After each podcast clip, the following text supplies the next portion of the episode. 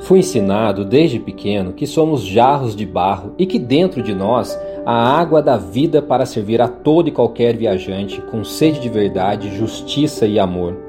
No entanto, o que aprendi na jornada é que não dá para simplesmente despejar a água nos copos sedentos, porque uma hora começamos a nos sentir vazios demais. Por incrível que pareça, há muitos corações secos que nunca foram regados.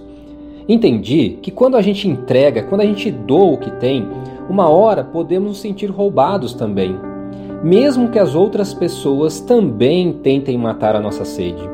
Porque no fundo, ninguém mata a sede de ninguém, no máximo nos contentamos provisoriamente.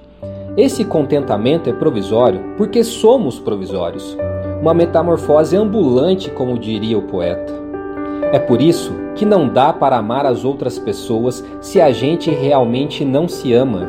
Conhecer a se relacionar profundamente com o eu que habita em nós. Cavar bem fundo para encontrar a nascente.